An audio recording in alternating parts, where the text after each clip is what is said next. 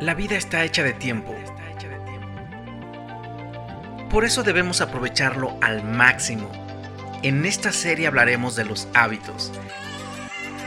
Esas acciones que son parte de nuestra vida diaria.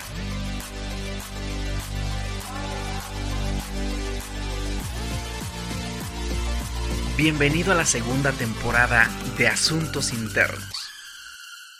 ¿Qué onda, vaguillos? Pues estoy muy contento porque hoy tengo a Vigma de invitado. Vigma es una persona que la he conocido en este año pandémico y la verdad tiene... E, es una persona muy talentosa, muy arriesgada en el tema de emprender. Aparte somos parte de la misma iglesia local, entonces lo he ido conociendo poco a poco. Y Vigma fue la primera persona que me animó a iniciar este podcast y al día de hoy pues estamos ya en la segunda temporada y creo que este va a ser el episodio número 2. Entonces estoy muy contento por eso y Bigma, gracias por haber aceptado, gracias por las porras y por el impulso para iniciar este proyecto y qué bueno que estás aquí. No, gracias a ti, Dave. Sí me acuerdo que nos conocimos ahí de las primeras veces. Ajá. Y también una gran persona tú. Eh, creo que encontramos una manera de cotorrear muy chido, de platicar temas. Y también fue de ya, o sea, arma tu podcast, haz todo lo que tengas que hacer. Sí. Pero sí, gracias por, por invitarme. Ok. Ahorita, ¿estás emprendiendo o estás... ¿En qué etapa estás? Pues estoy como en todas las etapas. Ajá. Em, digo, soy mucho de si quiero explicar algo que sea como lo más detallado posible y, no encuentro una manera de explicar de manera directa en qué etapa estoy. Entonces digo que estoy en todas. Estoy trabajando, tengo un trabajo estable, pero a la vez estoy emprendiendo y a la vez estoy experimentando muchísimas cosas. O sea, en la parte de la chamba, sí. Mm, aprender liderazgo, aprender, experimentar procesos. O sea, es muchos temas. ¿Y habías como tenido personas a tu cargo? Sí, eh, pero pocas. O sea, todas han sido de... Sobre todo por el conocimiento más que por el proceso, porque algo que estoy aprendiendo mucho ahorita es el cuando tienes gente a tu cargo, o sí, gente en general, debes de entender muchas áreas, el, el cómo mantener o cómo tener eh, este orden humano, o sea, somos personas, somos sociales, o sea, cómo tener esa comunicación y no solo lo técnico. Sí. Y es en donde ahorita me estoy enfrentando mucho y aprendiendo. Eh, pero no había tenido hasta ese nivel gente a, mi cargo. Era más como técnico, era hay que hacer esto, hay que hacer aquello, hay que diseñar aquello y ya, pero no a un nivel social. O sea, ahorita tú tienes tu empleo y aparte estás al frente de, un proyecto tuyo y bueno, estás en la etapa de que ya, ya gente o personas pues están siendo parte de tu nómina, entonces eres responsable en la parte de, de las finanzas, por supuesto, eres responsable en la parte de cuidar como el objetivo y, el, y la visión, ¿no? De, pues ahora sí, de, este emprendimiento y también ver hacia dónde va y también conseguir inversionistas, conseguir clientes. ¿Estás como en todo eso? Sí, por eso ha sido una etapa muy buena para mí, muy eh, de mucho conocimiento. Sí. Porque es lidiar con un... En un mes estamos pensando, en, tenemos cierto, ciertos problemas y el siguiente mes son otros problemas, ¿no? Sí. Eh, en ocasiones puede ser, mes, eh, nos ha tocado meses de, de, a ver, vamos a salir con esto, con esto, con aquello. Y la siguiente semana hay gente que quiere entrar, inversionistas, quieren apostar al proyecto, bla, bla. Y, y, estamos en una situación inclusive que, y le doy gracias a Dios por esto, que, que hay, los inversionistas quieren entrar, o sea, al proyecto. Entonces también son sustos que dan gusto. Sí.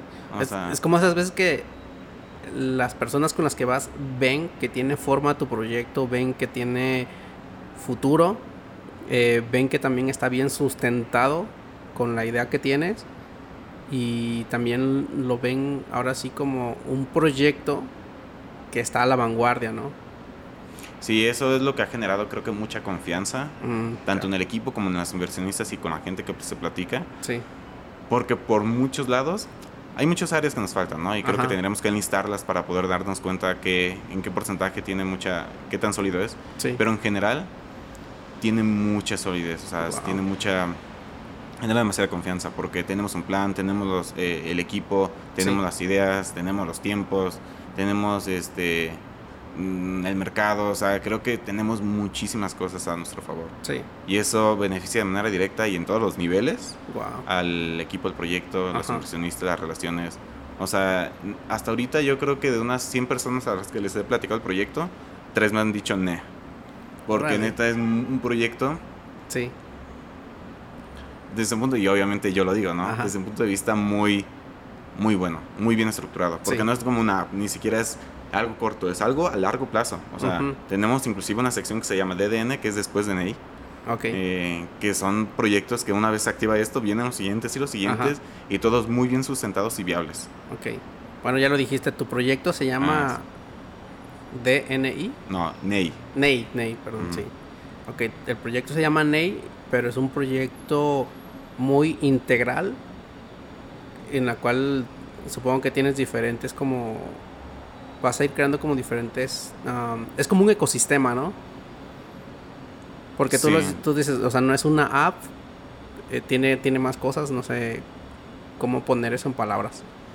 Yo diría que es una, y es la frase de hecho, la matadora, le digo yo, eh, la infraestructura de datos para negocios. Wow. O sea, se escucha muy avanzado, pero Sí. al final es que tú puedas tener, imaginemos, y esta es una analogía muy básica, que tú compras un iPhone, sí. un celular, y tú le instalas lo que quieras y le desinstalas lo que quieras cuando quieras, ¿no? Entonces, pero es tuyo. Tú Sí. instalas las aplicaciones, tú se las quitas, tú tomas fotos y son tuyas y decides a dónde las quieres, dónde las quieres exportar, guardar y bla, bla. Pues un equivalente para negocios. El negocio ahorita no es consciente de la información que genera, ni siquiera piensa en eso. O sea, Ok. eh, las plataformas de Uber o Rappi o eh, plataformas de entregas, se quedan toda la información. sí. O sea, no pasa ni por nuestra... O sea, si alguien quiere competir contra Uber, no lo piensan. O sea, ni siquiera... Es como, no manches, no, es, no- no, lo único que se puede hacer con Uber es trabajar para ellos y ya. Ajá. O sea, no hay un pensamiento más allá. Ajá. Y esto es más allá. Esto es, le estamos dando ese iPhone eh, o, o la analogía al, al negocio, que ellos Sí. tienen su información, que hay un cliente y lo tienen, que hay un, eh, venden algo, no sé, cocinan algo y lo tienen ellos, y son dueños completos de su información. Obviamente darlo de una manera simple, con interfaces simples, aplicaciones, páginas web, plataformas, lo que sea, pero que ellos sientan que tienen el control y que realmente lo deben de tener Sí. donde llega luego Uber y dice, oye, me quiero conectar a tu sistema. Donde alguien Ajá. desarrolla otra app y de quiero conectarme a tu sistema. Y se empieza a abstraer la capa de información en los negocios a una manera más universal, más, Ujú. más simple de, de digerir y de entender. Sí, o sea, la, la intención también es que el cliente sepa eh, cómo está ese sistema y conozca su información. Yo supongo que Ujú. a través de este sistema ellos pueden hacer sus propios análisis de ventas, su- sus estadísticas de ventas y ellos tomar decisiones acerca de su negocio en base a toda como todo este mundo de datos que supongo va, va almacenando Ney, ¿no? Eh, y es que siento que el pueden siempre lo tuvieron, pero no el cómo y ni Ah, siquiera lo sabían. Ajá. Entonces, eh, el pueden ya es más, muchísimo más corto ujú, y demasiado simple. O sea, crearte un sistema te toma cuatro clics. Ya no es agenda una cita, te lo instalamos. te- no, o sea, en cuatro clics ya tienes tu sistema corriendo. Y con otros clics empiezas a instalar una aplicación de restaurantes o Ajá. dos porque tienes dos sucursales o tres y una de inventarios. Y empiezas a, a agregarles estas aplicaciones que le- les llamamos NAPs ujú, simples. O sea, una NAP que le instalas Sí. y, y le conectas tus clientes, le conectas lo que tú quieras. Ajá. Y de hecho traemos otra frase matadora que es que tu negocio sea un juego, que manejar tu negocio sea un juego de aplicaciones, o sea, que se vea muy fácil, que se vea sencillo. Y ese es el punto, ¿no? O sea, el how, el cómo, ya va a ser demasiado simple. O sea, toda una complejidad que, que existe, ¿no? Para poder hacer todo eso. Toda esa complejidad lo estás de alguna manera eh, llevando a una plataforma muy amigable para el usuario, muy accesible que lo pueda hacer él en su propia computadora, su propio dispositivo de su gusto. O sea, estás, estás de alguna manera así llevando algo complejo a algo accesible y práctico y, Sí. y que sea muy que sea un entorno como entendible para el cliente Y seguro, y seguro. sobre Ah, ok. todo la seguridad. O sea, aquí instalas, no sé, quieres abrir tu página, le instalas WordPress o WooCommerce o algo, Sí, y, pero pues ya nadie lo mantiene, ¿no? Ajá. Tendrías que estarle pagando, por ejemplo, a, las, a otras plataformas para que estén manteniéndolo. Y ahorita nadie es consciente, bueno, no muchos son conscientes Ujú. de la seguridad. Lo importante que es un hackeo. O sea, Ok. digo, eh, no tiene un gran impacto quizás con una Ajá. base de datos de dos personas, sí, pero si ya tienes 100, si ya tienes tus finanzas, si ya tienes mínimo lo que, lo que cocinas ahí ya Sí. registrado, pues es importante. Entonces nosotros nos quedamos en este nivel de datos, al menos en la primera iteración, donde nos enfocamos en la seguridad de la información de los negocios. o sea, eso es lo que hacemos o eso es lo que hacen ahí. Ajá. Wow, qué chido. Ok. Yo empecé hablando contigo acerca de este proyecto que ahorita es tu mundo, ahorita es tu enfoque, es, es tu, tu, tu proyecto prioritario en tu vida. Porque donde está ahora sí que tu enfoque es donde está tu productividad. Y es algo que amas y que te apasiona, pues. Pero detrás de todo eso, para tú llegar a esta etapa, creo que tus hábitos han llegado a, a formar al, al Big Mac que conocemos.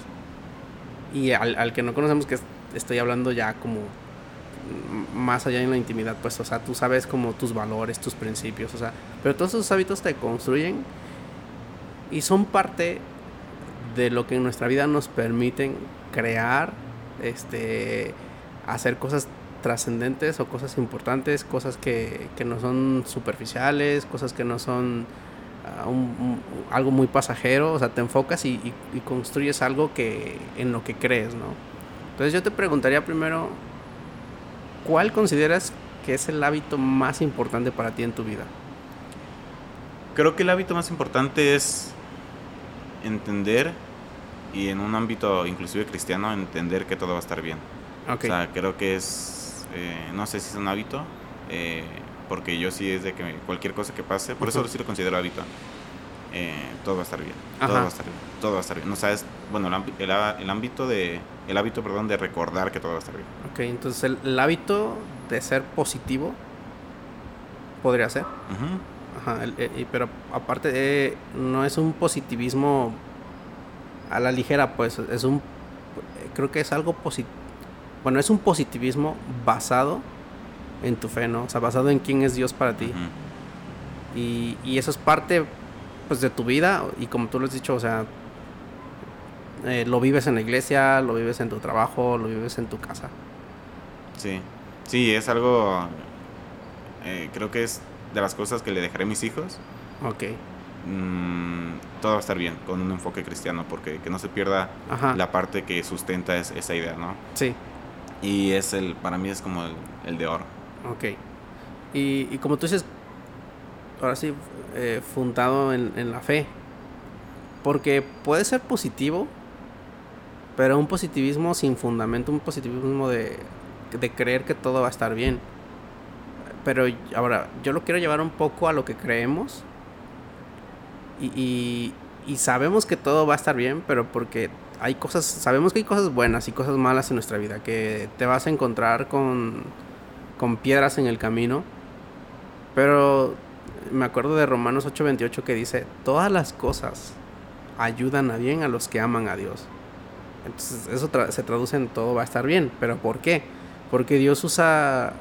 Cuando tú estás enfocado en Dios, yo creo, Dios usa todas las cosas a tu favor. O sea, Él sí está peleando contigo, pues sí está peleando por ti.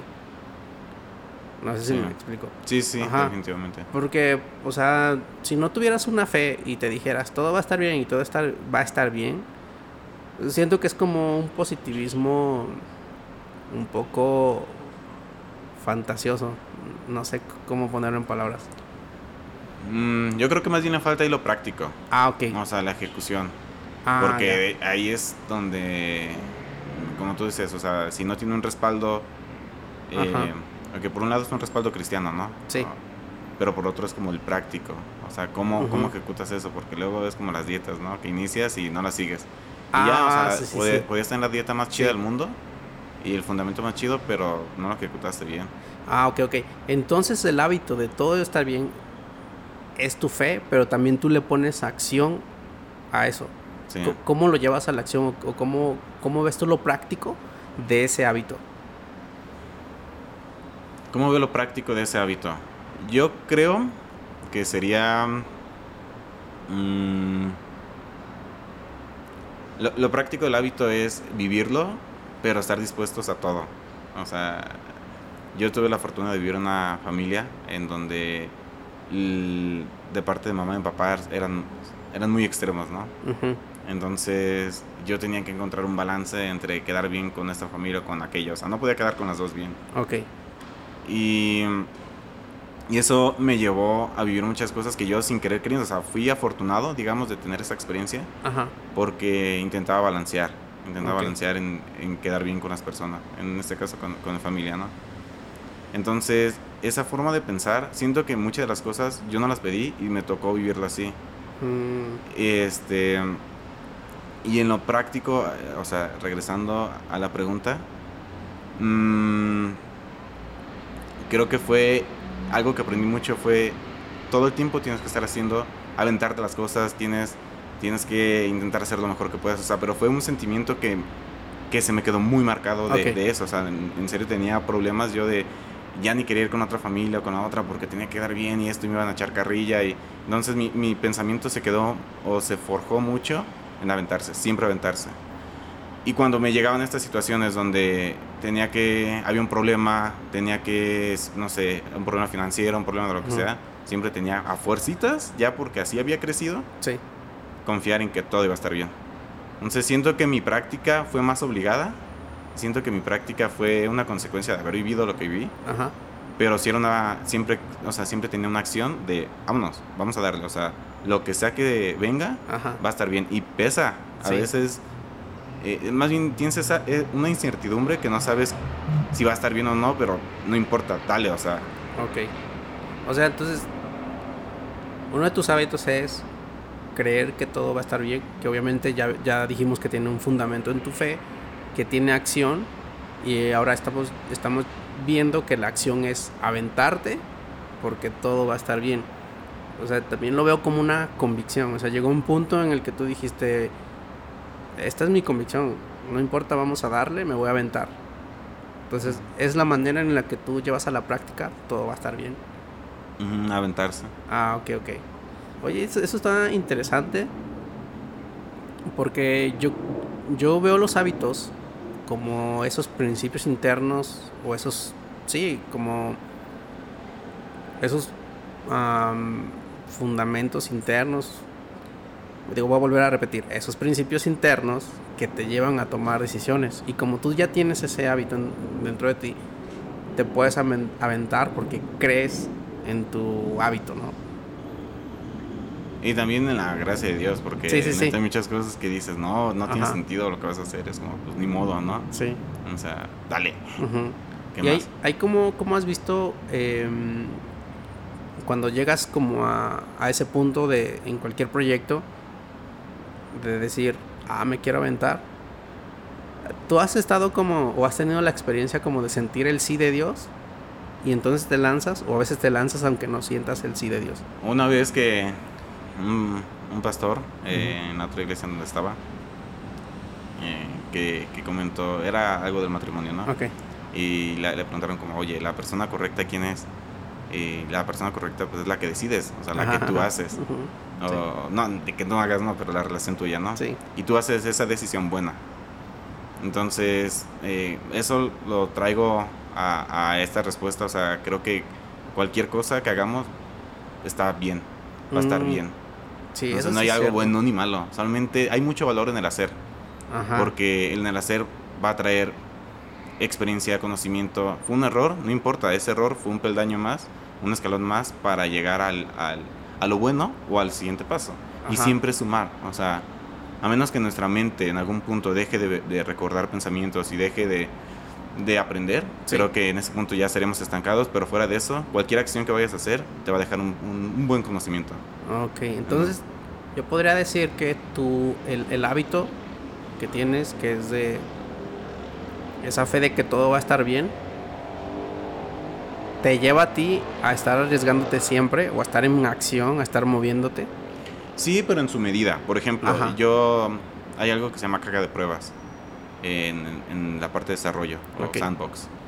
Y son ambientes aislados para hacer pruebas. Ujú, Entonces intento llevar a algunas decisiones o situaciones a Sí. esta caja de pruebas Ok. y experimentar en un ambiente en donde yo sepa que no tiene un alcance mayor, ¿no? ujú, O sea, en donde yo sé que si la riego, que sé que cuál es el riesgo e intento hacer mucho de eso. Porque ya en lo práctico no puedes darte el lujo de esperarte y analizar y a ver cuál es la Ah, correcta. ok, sí. Entonces, creo que ahí preentreno o, o intento ver qué pudiese pasar Ajá. y es como mi forma de Porque en el momento no es como que saca una libretita y a ver, así está la cosa, vamos a, analizar esta situación, esta es la mejor decisión, porque esto es una probabilidad. No, no, no, sabes como que previo a eso, intento eh, inclusive preparar el ambiente o el problema que va a venir, prepararlo para meterlo en una caja, una caja de pruebas. O sea, en algo aislado donde yo mm, tenga la visibilidad de, del problema, ¿no? Sí. O sea, de hecho es aislar primero el problema y no enfrentarlo.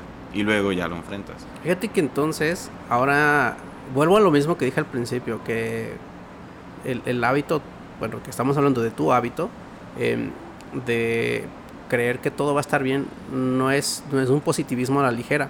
Porque ahora estoy viendo que también tú tienes como, como fundamento un análisis. O sea, analizas y, obviamente Dios por eso nos da sabiduría, Dios por eso nos da inteligencia, sabiduría y discernimiento, porque eso te permite a ti y bueno, también la experiencia de nuestra vida ya te, te va de alguna manera moldeando, te va puliendo, te, te va dando más madurez y con todo ese background, por así decirlo, tú analizas ya también para aventarte. O sea, ya no es un... No es, no es hacerlo a la ligera, pues. Y yo siento que a veces podemos caer en ese extremo de que, no, así todo va a estar bien. Y no eres... Eh, no tratas de ser prudente, no tratas de ser sabio, no tratas de consultar a Dios y, te avientas. Y también yo creo que sería como un extremo. Sí, no, creo que eso no está bien hacerlo, porque al final necesitas, pues sí, el análisis, la confianza, que Dios está a tu lado. Sí. Eh, o sea, creo que sí hay un trabajo previo. Ajá. Que en la vida de un cristiano debería ser algo normal, natural. Mm. Por eso es quizás que en su momento es como, pues que hay que hacerlo, ¿no?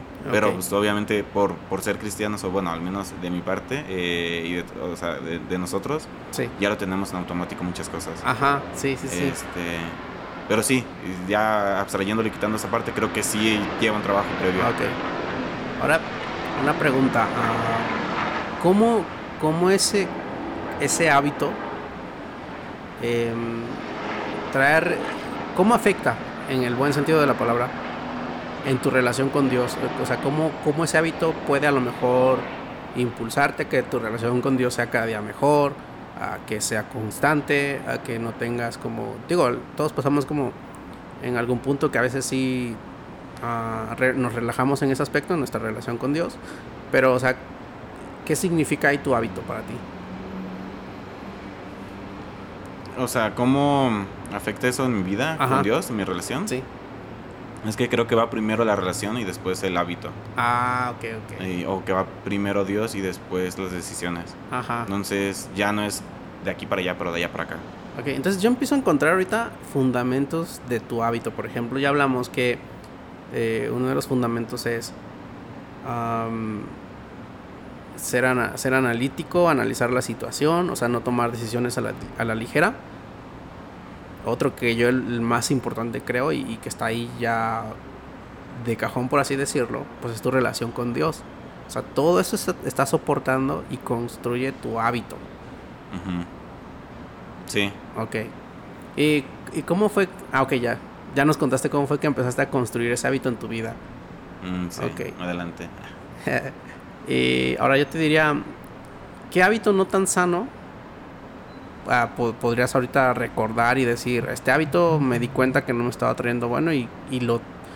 Porque mira, supongo que has leído que los hábitos realmente no los puedes como eliminar de tu vida, por así decirlo, tienes como que que reescribirlos. Un ejemplo, si te gustaba mucho el azúcar, por ponerte un ejemplo, o sea, no puedes, no puedes de la noche a la mañana eliminar ese hábito tienes que sustituirlo porque tu cerebro trabaja de la siguiente manera, que el hábito está ahí porque es una acción que te trae una recompensa y entonces empieza, a ser repetitivo. O sea, tú tomas algo muy dulce, consumes algo con azúcar, porque te trae la recompensa en tu gusto y, te agrada y te gusta, y se empieza a hacer un hábito. Entonces ya después todos los días consumes a lo mejor una, una Coca-Cola oye, tienes el impuerto, ¿no? ¿Te, vas a una junta o algo así? Vamos. Ah, perro. No, ojalá. Ah, síguele, perdón, que... Sí. ¿Dónde está? Está arriba, ¿no? Cortes ah. comerciales, compañeros. Eh, anuncios aquí. Es, en este momento cuando anuncias Ney. Ah, ah, sí. Y no se escucha nada. Y no se escucha nada. Ya, ya se va a estacionar. Eh, Está reverseando ahorita. Ah, ¿me, de- me decías? sí, a ver, regreso a, a lo que estaba diciendo. Ah, ok. Este, bueno, que los hábitos funcionan de la siguiente manera. Es una acción que te trae una recompensa y se empieza a hacer un hábito. Entonces, no sé, en algún punto de tu vida tomaste una Coca-Cola y por lo dulce y por lo que te generó, que, que es esa parte como si te da energía, que realmente no es, porque lo que hace es bloquearte el cansancio y ya no lo sientes y por eso sientes que tienes energía, pero pues no. Eh, y entonces como te da esa recompensa, pues empiezas a repetir la acción, repetir la acción y se construye o se crea un hábito. Pero no puedes quitarlo de tu vida, o sea, tienes que hacer algo que lo sustituya. Un ejemplo, cuando quieres dejar el azúcar, a lo mejor empiezas a decir, ok, mm, pues yo me lo tomo como a las 3 de la tarde. Lo que puedo hacer es poner, no sé, por ponerte un ejemplo, poner agua en el congelador que esté muy fría y me va a dar la recompensa de sentirme refrescado. Entonces al principio, pues te va a costar, pero reemplazas el hábito de tomar una Coca-Cola fría con el hábito ahora de tomar agua fría, porque te da la recompensa de sentirte refrescado. Es, es así como, como he leído que funcionan los hábitos. Entonces, bueno, pero todo este rollo es porque mi pregunta es, ¿qué hábito, a lo mejor no tan sano, descubriste en algún punto de tu vida? Y, y cómo lo trabajaste o, o por cuál sientes que lo sustituiste. sustituiste. Mm, fíjate que no sé, porque al final yo te podría decirte, mm, cuando estaba en el trabajo, eh, en, en mi ciudad, trabajaba, pero luego trabajaba nada y, y hacía otras cosas y me distraía, pero en esa distracción estaba aprendiendo otras cosas. Entonces, eh, yo diría que es como procrastinar, Ah, ok, ok. pero siento que a la vez me ha traído cosas buenas. Entonces, no sé si le diría malo. Pero Ajá. Pues a lo mejor ahí lo que, lo que pudiste detectar es que, ah, estoy haciendo esto, pero me puedo organizar para ser más efectivo y a lo mejor no afectar mis... a enfocarme ahorita en, en lo prioritario para después tener tiempo y, y tener ahora sí hacer esas otras cosas. Es que a mí lo que me conflictúa cuando se habla de bien y mal Ajá. es que, por ejemplo, el trabajo, para hacerlo bien tienes que trabajar ocho horas, pero no, el trabajo, para hacerlo bien tienes que dar resultados, por ejemplo. Ok. Y es una de las dinámicas o algo de los cambios que, eh, por ejemplo, lo que te está diciendo ahorita, o sea, yo dentro de, de la regla de ocho horas, yo tronaba mucho, o sea, no, no, no estaba Mm, cumpliendo, pero traía cosas buenas. Entonces, traigo muchas de esas reglas en la mente que quizás de, de forma inmediata Ujú. piensas es malo, pero por otro lado es como que, ok, pero creo que no es tan malo, o inclusive nada malo, o sea, Ajá. porque trae otros efectos. No sé, ahí tengo un conflicto, no sabría, por eso te digo, no sé qué, qué responderte, Ok. porque siento... Sí, digo, a lo mejor este... O ahora déjame pensar más, a ver, como Por- otro ejemplo, Mm, porque mira, podría ser.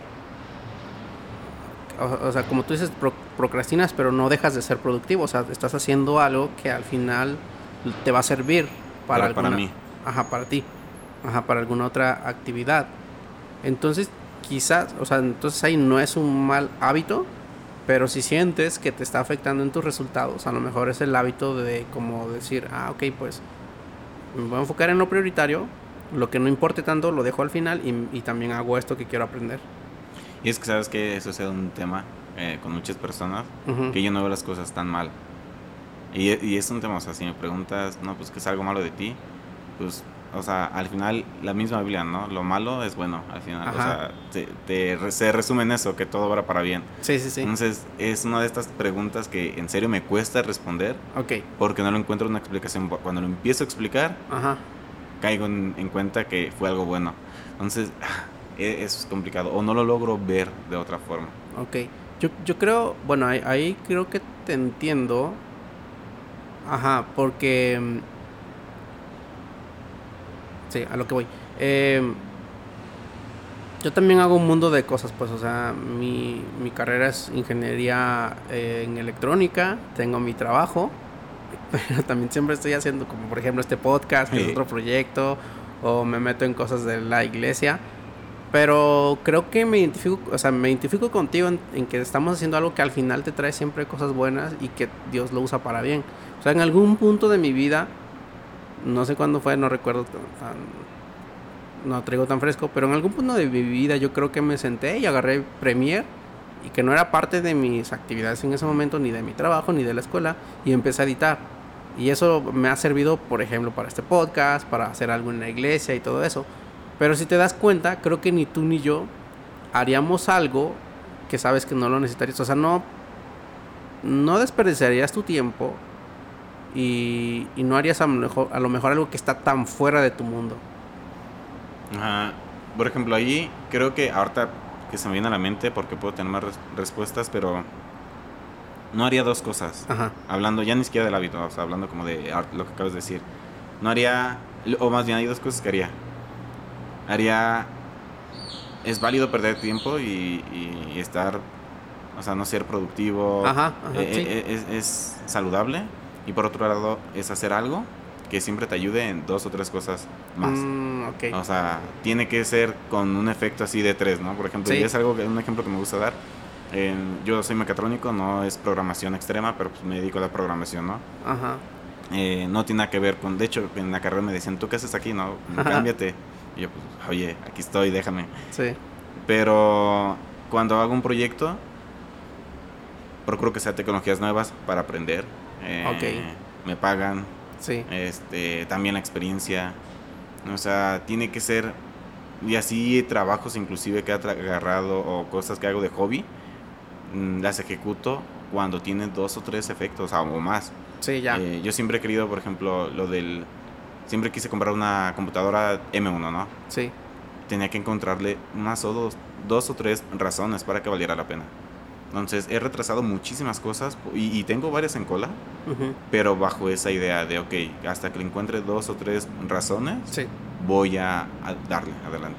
Ah, ok, entonces, eso yo creo que ya, o sea, como tú dices, yo también opino lo mismo que tú. creo que ah,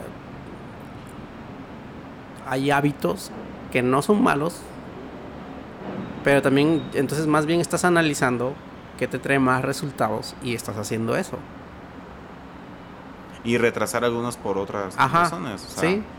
Sí, es como, fíjate que yo estaba, acabo de terminar un libro que hablaba, bueno, es que uno de los hábitos que descubrí yo es que se estaba descuidando mucho la productividad. En el sentido de que a, muchas cosas le, le, decía que sí y empecé a quedar mal, no sé, en cosas de mi trabajo. No las más importantes, porque sí también soy enfocado y, y sé qué es lo importante y no lo descuido, pues. O sea, también tengo como ya este, un criterio de, ah, esto no lo puedo descuidar o esta actividad de mi trabajo no lo puedo descuidar, pero me refiero como a tareas que tienes que hacer, pero nadie te las está pidiendo ya. Ajá, entonces me di cuenta que empecé a quedar muy mal con esas tareitas, pero que al final de cuentas sí se necesitan cerrar. Entonces lo que dije fue, tengo una necesidad de aprender a cómo me organizo mejor. Y empecé a leer un libro sobre productividad y lo que decía esto es, te da un montón de métodos y tienes que buscar qué método va contigo. Entonces yo encontré uno que va conmigo que es lo siguiente. Hacer, hacer este por mes un, cuadrante y poner en el, en el, primer cuadrante cosas urgentes e importantes. Y luego en el segundo cuadrante cosas urgentes pero no importantes. En otro cuadrante cosas importantes pero no urgentes. Y en otro cuadrante cosas no tan urgentes ni tan importantes. Pero al final de cuentas quieres, o sea, sabes que quieres hacer todo, o sea, de, todos los cuadernos quieres hacerlo, pero al tenerlo como, al categorizarlo, a mí me está ayudando en decir, ah, ok, me enfoco en un, en un urgente e importante y a la vez también estoy haciendo uno que no considero tan urgente, pero sí importante y a la vez este, me enfoco también, o sea, me puedo enfocar en cuatro tareas, uno de cada categoría. Y la neta sí me está ayudando, entonces dije, ah, es un buen hábito que, que puedo empezar a trabajar. Sí, de hecho eso lo hacemos en el trabajo, en el trabajo de Estados Unidos. Y es mm, tareas pesadas y ligeras. Son dos nuevos niveles. Sí. Y agárrate tareas pesadas y cuando te enfades agarra ligeras. Sí. Digo, acá tiene más dimensión, más, eh, más variantes. Ok. Entonces, lo que más te gusta a ti, tu, tu top, por así decirlo, es programar. Eh, sí, hablando profesionalmente, sí. Ok, este episodio se va a llamar Vida Binaria en honor a lo que haces, en, honor a lo que te gusta. Vida binaria, está chida. ok, ahora yo te preguntaría algo curioso. Eh, ¿Cómo... Mm, si quisieras como, eh, como ver la vida a través de la lente de la programación, ¿cómo definirías lo que sea? Tu día, tu vida o tu familia como encontrarías como algo para decir, ah, lo veo como ceros y unos, no sé por decirte un ejemplo. Pues creo que es inteligencia artificial. Inteligencia artificial. O sea, en definitiva, se parece mucho a la forma en la que aprendemos hasta cierto ah, punto. Y nada más que la manera de explicarlo, o una frase interesante aquí es, eh, no solamente ceros y unos, es la combinación enorme de ceros y unos. Enorme, o sea, ah. son muchísimas cosas las que giran alrededor de, de la vida. No solamente, aunque suena muy simple y, y, el fundamento de la inteligencia son ceros y unos, sí. no solamente se reducen a eso, son cosas, es un mundo. Eh, y de hecho, he tenido una filosofía de ese tipo. Ajá. Porque la gente siempre quiere dar resultados así de es malo y es bueno, ¿no? Como el cero y uno. Pero no solamente es eso, o sea, la, realmente la decisión y todo es tan compleja que tiene tantas situaciones. O sea, antes era bueno no votar las mujeres, ahorita es bueno. Antes, o sea, es tantas variables que cuando alguien me dice en automático eso está bien o está mal, tengo un foquito ya rojo que está prendido. Fin, fin, fin, fin, fin. Y no en el plan, sino, a ver, o sea, puede que no, porque mm, pues así es la vida. es muy grande. Oye, qué chido que, que dices eso, porque yo siento que ahorita es lo que lo que Dios ha trabajado en mí, como en lo personal, pues. Porque si era una persona que tenía muchos miedos, pero era por eso, porque como, como que siempre veía, esto es bueno y esto es malo. Y, y pues Dios me ha como sacado de esa cajita y he empezado a ver como todo ese mundo de opciones que tienes. Que hay cosas que no son realmente malas, pero, em, pero hay cosas que puedes hacer y que tú consideras, no sé, es un rollo pues, pero no puedes quedarte en el punto. Por eso hacer cosas. Lo importante de todo es hacer las cosas. Exacto. O sea, luego ves si era bueno o malo. Es que, a ver, bueno, bueno y malo es una... Depende de quién lo lee. O de, depende de quién lo ve o lo juzga. Sí. Entonces... Y aparte quedarte con todo eso, yo creo que no desarrollas tu criterio propio. No pones en práctica la sabiduría que Dios te está dando. Porque vives de lo que dicen otros. No, y por algo creo que la palabra y la Biblia hablan en muchas, en muchas ¿cómo se llaman? Que no son... ¿Parábolas? Ajá, habla ah. mm, yo creo no sé qué porcentaje sea, pero habla en su totalidad de, en parábolas. Sí, es cierto. Y tiene muchísimas aplicaciones. Eh, por eso, porque te, te, enseña la forma de pensar. No te dice si es bueno o malo un fin, o sea, o algo. No, nunca, había visto, nunca había pensado en esa frase que acabas de decir, de que las parábolas te enseñan a pensar. O sea, no te están diciendo que está mal y que está te, te enseñan a pensar, o sea, a reflexionar. Es lo que Jesús hacía. Sí, definitivamente. O sea, esa, por eso es que pronto eh, el podcast, quiero sacar un podcast. Tiene años, de hecho, lo estoy viendo y desde el 2010 quería sacarlo y nunca lo saqué. Pero se trata de esos tres temas, es programación, es eh, espiritualidad y creo que era social. Ah, no manches, qué chido. Entonces, y todas pueden regir bajo la misma idea. Mm, Pero sí, lo que acabas de decir, o sea, es... Eh, solo lo importante y es lo del pescado, enséñale a pescar, no les des, no le des el pescado, ¿no? O sea, no le digas si es malo o bueno, dile cómo puede entender que es malo bueno, ¿por qué? Porque si le das estas herramientas, y es lo mismo de Ney, sí. eh, das herramientas porque cada situación es distinta, que inclusive tú ni la contemplaste. O sea, puede tener una pequeña cosa que cambió totalmente el, resultado. Wow. Entonces, por eso es súper importante. Mm, creo que hacemos las cosas para perfeccionar nuestra forma de pensar y poder estar listos, listos para otros escenarios. Ya. Eso sería. sí, eso sería una forma de decirlo. Ok. ¿Y de hobbies qué haces? ¿Qué te gusta hacer a ti? De hobbies, ahorita pues no tengo mucho hobby. Em, creo que me gusta desarmar todo, todo lo que me Ah, ok. Por eso mecatrónica, ¿no? sí, me gusta abrir las cosas, experimentar, me gusta ordenar cosas, me gusta...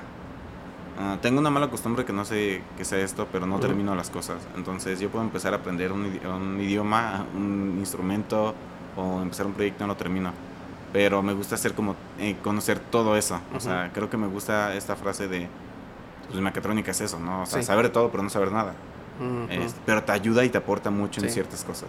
Así siento que es mi carrera también, porque, o sea, sí soy electrónico y todo, pero vimos como comunicaciones y luego programación, o sea, como... Pero está chido, porque es un mix, es como una cajita de diferentes herramientas que la neta todo le sacas ventaja, pues.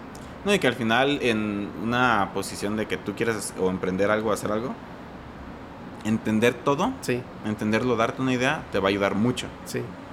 No lo vas a hacer. Mm. Tú no lo vas a hacer. Pero te da la idea de muchísimas cosas. y mm, para tomar una decisión más sabia, ¿no? Sí. Entonces, sí soy mucho de, de hacer como... Digo, creo que me, me distraigo más eh, desarmando y armando cosas. Eso es algo que me ah, gusta mucho. Porque la armas y la puedes armar distinta y, y, o sea, no sé, como que es un reto. Pero... Sí, ese sería mi, mi mi hobby. Yo creo que también correr y eso, pero ahorita no lo hago mucho. Este, algún día lo retomaré. Ahorita más que nada por la etapa, ¿no? De que tienes en, tu... Ahorita sí, porque sí es complicado. De hecho, intento y estoy intentando hacer más cosas. Eh, darme mis tiempos, darme todo eso, independientemente de lo que tenga que entregar o hacer. Porque pues llevar dos trabajos al final sí es muy pesado. Y aparte sirves en la iglesia. Sí, por ejemplo, es algo que siempre, siempre he estado en la iglesia, eh, y el año pasado fue cuando menos me involucré. También por el COVID, porque era, era remoto. Pero siempre estaba haciendo cosas, ¿no? Este, en otra iglesia se hizo una app de esto. Y hay que hacer aquello, y hay que automatizar esto, y hay que hacer... Y nada, siempre, siempre me ha encantado esa parte, o sea, estar haciendo cosas. Sí. Pero hacerlas. Creo que es parte de lo que se dijo al inicio, simplemente hacerlo, o sea, aventarte. Mm, Luego ves qué rollo, o sea, y no te preocupes cómo van a estar las cosas, sabes que van a estar bien. Sí. Pero hazlo. Y si pierdes dinero, y si pierdes tiempo, y si pierdes esto y aquello, al final siempre estás ganando algo. Sí, exacto. ¿Y te gusta leer? Sí, pero leo sobre documentación. No agarro un libro y leo. Ah, ok. Leo mucho de documentación, pero documentación técnica. Ok. Entonces, pero me gusta leer. Con imagen, ah, te crees. De... esas documentaciones que no tienen dibujitos? No, esas están... Me gusta leer las, el resumen, pero a veces te toca de esas. Y empezar a leer, a leer. Mm, leídas rápidas porque ahí están bien feas. Sí. Sí, porque digo, sí conozco esa parte ñoña de ti porque la neta, o sea, te agarras el, el manual de la TEM y, ya le entendiste cómo configurar y todo. Te agarras el manual de Pro Presenter y ya le sabes, ¿no? Pero aunque sabes qué me gusta más. Ajá. Por ejemplo, cuando salió la TEM, una mixer de no, no una profesional, sino la juvistas que te graba todos los inputs en un disco al mismo tiempo. O sea, no es un stream combinado y que tú haces switch, switch sino que tú sí. Eh, grabas todo. Este es que me metí a ver su documentación técnica, así sobre por arriba, y luego intenté ver videos. No sé, entendí, por ejemplo, que esa TEM eh, tiene micro, eh, un microchip por cada entrada de video y esos traducen la, la señal que viene de 60, de, de, 30 frames o lo que sea, a la que tú estás pidiendo. Cosa que, por ejemplo, a otras consolas llega una señal y todas tienen que estar en la misma configuración. Y ahí ya aprendí algo que quizás está en el manual, pero intento hacer mucho eso. Soy muy visual, o sea, de que dónde está el chip y cómo está conectado y así, o sea, aunque sea rápido, me toma tres minutos verlo, intentar entenderlo. Y eso le veo mucho valor a eso. Yo tengo una curiosidad ahí. ¿Tú crees que eso es fácil para, o sea, para, para ti a lo mejor es más fácil que para otros, pues? Pero a lo que voy, ¿crees que en realidad todos se están estandarizando? ¿Por eso es como más fácil o no? ¿Pero en qué sentido? ¿Se estandarizando la, la, ¿se estandariza la gente en, entender o el producto por sí eh, solo? los productos. Ah, sí, definitivamente. Ah, o sea, la computadora es la, yo creo que es de los primeros ejemplos que daría para la estandarización. O sea, instalas y desinstalas programas. Los dispositivos cada vez están haciendo más microchip y más un, un circuito integrado, o sea, íntegro con RAM y con todo incluido. Sí. Que, pues ya ves, el chip M1 que salió es en el iPad, en la compu, en la otra compu, en la iMac nueva, o sea, es en todo. ya es un ecosistema. De hecho, parte de DNI es estandarizar muchas cosas técnicas que han agregado mucho valor a negocios. O sea, ah, por eso es que sí se puede regir hasta cierto punto bajo la misma idea o la misma esencia. ¿Cuál es la página de NEI? ¿Cómo es? NEI.digital. NEI.digital, ok. ¿Y qué negocios pueden acceder a NEI? O, sea, ¿para qué negocios eh, eh, es aplicable ese proyecto? Ahorita es más restaurantes. Restaurantes. Porque se van a sacar más eh, negocios. La idea es base de datos, ¿no? Infraestructura, o bueno, datos para negocios, pero empezamos con restaurantes y luego abriremos algunos otros dependiendo de la respuesta que se tenga. Ok, qué chido. Sí. Y ya tienes redes sociales de Ney y todo. Todo, todo. No me las sé, pero en Ney.digital hasta abajo y bien todo. ok, le dan clic ahí a los iconos. Arre, arre. de tu podcast, ¿cómo, ¿ya tienes el nombre? ¿Cómo va a ser? Pues mira, es interesante. Tenía dos nombres. Quería Codeando la Vida, o quería, este, no me acuerdo cuál era el otro nombre, y luego salió con a la fregada, porque digo mucho la fregada, este, ah, qué caray. Ajá. Uh, ah, qué caray. Sí, ah, qué caray. O sea, digo como, como esas frases que ya están en ti, ¿no? Sí. Digo, no, no son tuyas, pero pues ya es parte de ti. Ajá y me quedé en ese nombre. Ahorita estoy escribiendo todavía contenido porque no tengo ni siquiera un pregunta-respuestas. Estoy escribiendo lo que yo opino. Luego veré cómo se desenvuelve la conversación o no sé. Todavía no tengo ni el formato, no tengo nada. Tengo los temas y tengo algunos textos y ya. Okay. No sé cuándo voy a salir, pero ahí va. Bueno, todavía no va, pero a algún punto ahí va. Vale, qué chido, qué chido. Sí. Qué chido. Pues. Eh, Ah, traía una pregunta, pero. Dale, dale, acuérdate. ¿Saco mi acordeón o qué? Déjame sí, sacar todo. el acordeón. Y pues desde un inicio, hombre, no pasa nada. Oye, yo no había visto que eh, estaba el edificio de. Es el corporativo de AstraZeneca, ¿no? Sí, no, yo tampoco lo había visto hasta que me vine a vivir por la zona. ¿Ya te vacunaste? Ya. ¿Los, ¿Las dos dosis? Ya. Órale. ¿Tú? Me falta la segunda ya en, estas, en esta siguiente semana, yo creo que me toca. No, ya, ahora sí. Te tenía unas respuestas también a lo que me habías enviado. A ver. Deja más ver las preguntas. Sí, ok.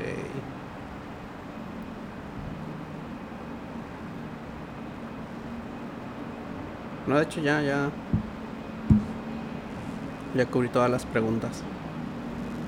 Creo que eh, a la parte de cuál es el resultado en tu vida más significativo a raíz de este hábito, es, y eso sí lo quería decir, en algún punto en la prepa, eh, estuve pasando una circunstancia la separación de mis padres, pero fue muy larga.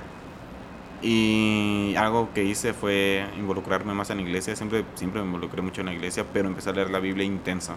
Ah, o sea, que leía un capítulo diario, pero lo leía, o sea, lo leía y lo volví a leer y lo volví a leer. O sea, te, metías a meditarlo. Sí, mucho.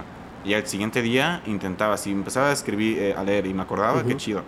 Eh, porque yo no sé mucho cómo recordar eh, algo en específico, pero como como la, idea. Mm, Entonces, si no recordaba, lo volvió a leer. Entonces, fue un rato, o sea, no sé, fue años. Eh, la verdad no me acuerdo, pero fue mucho tiempo. Ok. Y eso fue algo muy súper esencial. Fuera de la familia, de cómo, cómo intentaba quedar bien con las personas o con ambas partes, fue más. Y yo creo que esa parte, o sea, el, el haber entendido, leído muchísimas cosas. O sea, no, mm. no sé cuánto leí, Solo sé que sí leía mucho, o sea, ya era parte de mí. Sí. Y eso fue algo que marcó mucho mi vida. Porque lo, no lo hacía solo, hasta me apoyaba mucho mamá. Yo me ponía a leer y luego hablaba con ella y discutíamos. Se me hace muy chido. Wow, qué chido. Este, y eso es algo que sí me marcó mucho. O sea, eh, eh, la Biblia es trajo algo a tu corazón que fue como mm, sí, o sea, como el fundamento, ¿no? De ahí de, de lo que empezaste a decidir. Sí, sí, sí. O sea, desde el hecho de involucrarte en la iglesia, yo creo que fue a raíz también de tu relación con Dios. Sí, y ahí fue mucho, o sea, fue en la prepa. Y ahí se definieron muchísimas cosas. Creo que se definió mucho la manera en la que soy ahorita. Ah, ok. Y también creo que otra cosa que quiero agregar a eso, que es parte de los hábitos, es tener miedo. No que te bloquee el miedo, pero es muy importante reconocer el miedo y, ah, saber eh, no buscar el no tengas miedo y dale adelante. No, vive el miedo, pero vívelo muy, o sea, tienes que saberlo vivir. Sí. Porque al final el temor es, es eh, digo, yo siento que es muy similar, ¿no?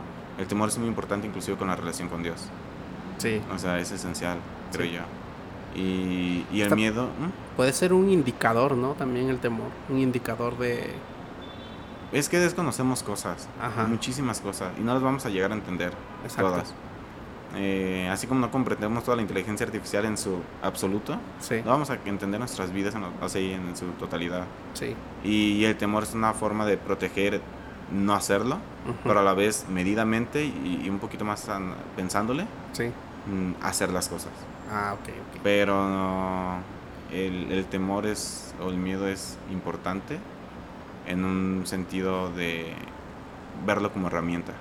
O sea, que no sea tu todo, porque también no, no, creo que vaya a estar muy bien. Ajá. Pero que sea tu herramienta. O sea, y eso es algo que también quería comentar. No sé si te ha pasado, pero cuando tienes un miedo y, y dices, me reto a romper ese miedo.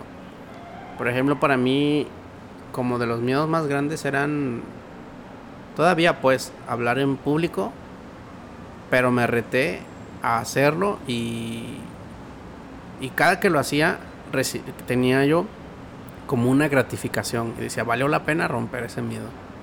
No sé si te pasa a ti también como, o coincides conmigo en que el romper tus miedos también trae una sensación chida. Sí, yo soy mucho de quitar como malas palabras, o sea, palabras, no por ejemplo romper, yo lo diría como conoce tu miedo, o conócete a ti en esa situación, algo así. Porque yo, por ejemplo, también no soy de los que hablan público. No, lo, no lo he procurado. Tenía me daba mucho miedo antes. Luego ya se me bajó porque cuando ya con la filosofía que tengo, la forma de pensar de pues hazlo y luego ves, pues ya ahorita lo haría en cualquier momento. Pero sí lo evito actualmente porque no sé, como que quiero vivir todavía el no quiero hacerlo, no quiero hacerlo, porque sé que lo voy a hacer. O sea, sé que en algún punto va a estar adelante mucha gente y lo puedo empezar a practicar y todo eso. Entonces también estoy tranquilo que lo voy a hacer. Sí. Pero ahorita sí soy mucho como de... Mm, aparte, ahí estoy haciendo otras cosas y, e no me preparo. Sí. O sea, sí evito el estar enfrente, pero... Eh, ¿Ves? Ya se me olvidó que te iba a decir. Así es esto. Eh, pero, o sea, tú, tú le llamas conócete a ti. Por eso lo empezaste a decir. O solo como quitarle... Mm, siempre es bueno eh, responder con algo distinto. O sea, si la gente te dice, y digo, es algo que quizás tengo, pero tengo muy mal, Ajá. es el, si tengo algo y alguien me está diciendo, esto es así, esa, yo digo, no, o sea, esto no es así. Mm. Y quizás sí esté bien, pero tengo que hacerlo como por práctica de confrontar la, la situación. Ah, ok, ok. Eso de confrontar a veces requiere, pues sí, de alguna manera enfrentar un miedo. Pero es normal, es un proceso necesario. Sea, la confrontación o como la discusión es importante. Siempre es bueno tener una discusión, siempre es bueno tener la contraparte porque reconocemos que podemos estar mal. Sí. Y eso es súper importante tenerlo en mente porque te va a ayudar en todo. Ah, ok, ok. O sea, la manera de crecer, y esto lo dijo, no Diego Rosarín creo, eh, de avanzar es que exista la, la otra parte. Porque si no, nunca va a haber progreso, avance. Y tiene, creo yo, mucho sentido. ¿Y ahorita crees que has tenido que, no sé si forzarte sea la palabra correcta, pero, o sea, hacer algo más eh, por lo que se requiere en, en tu proyecto, un ejemplo? Pues necesitas como de repente tener, supongo, explicarle lo de tu proyecto a un inversionista y no, no, lo conoces, no sabes cómo es su carácter, no sabes. Pero a ti no te cuesta eso, o sea. No, porque cuando entiendes algo ya. Ajá.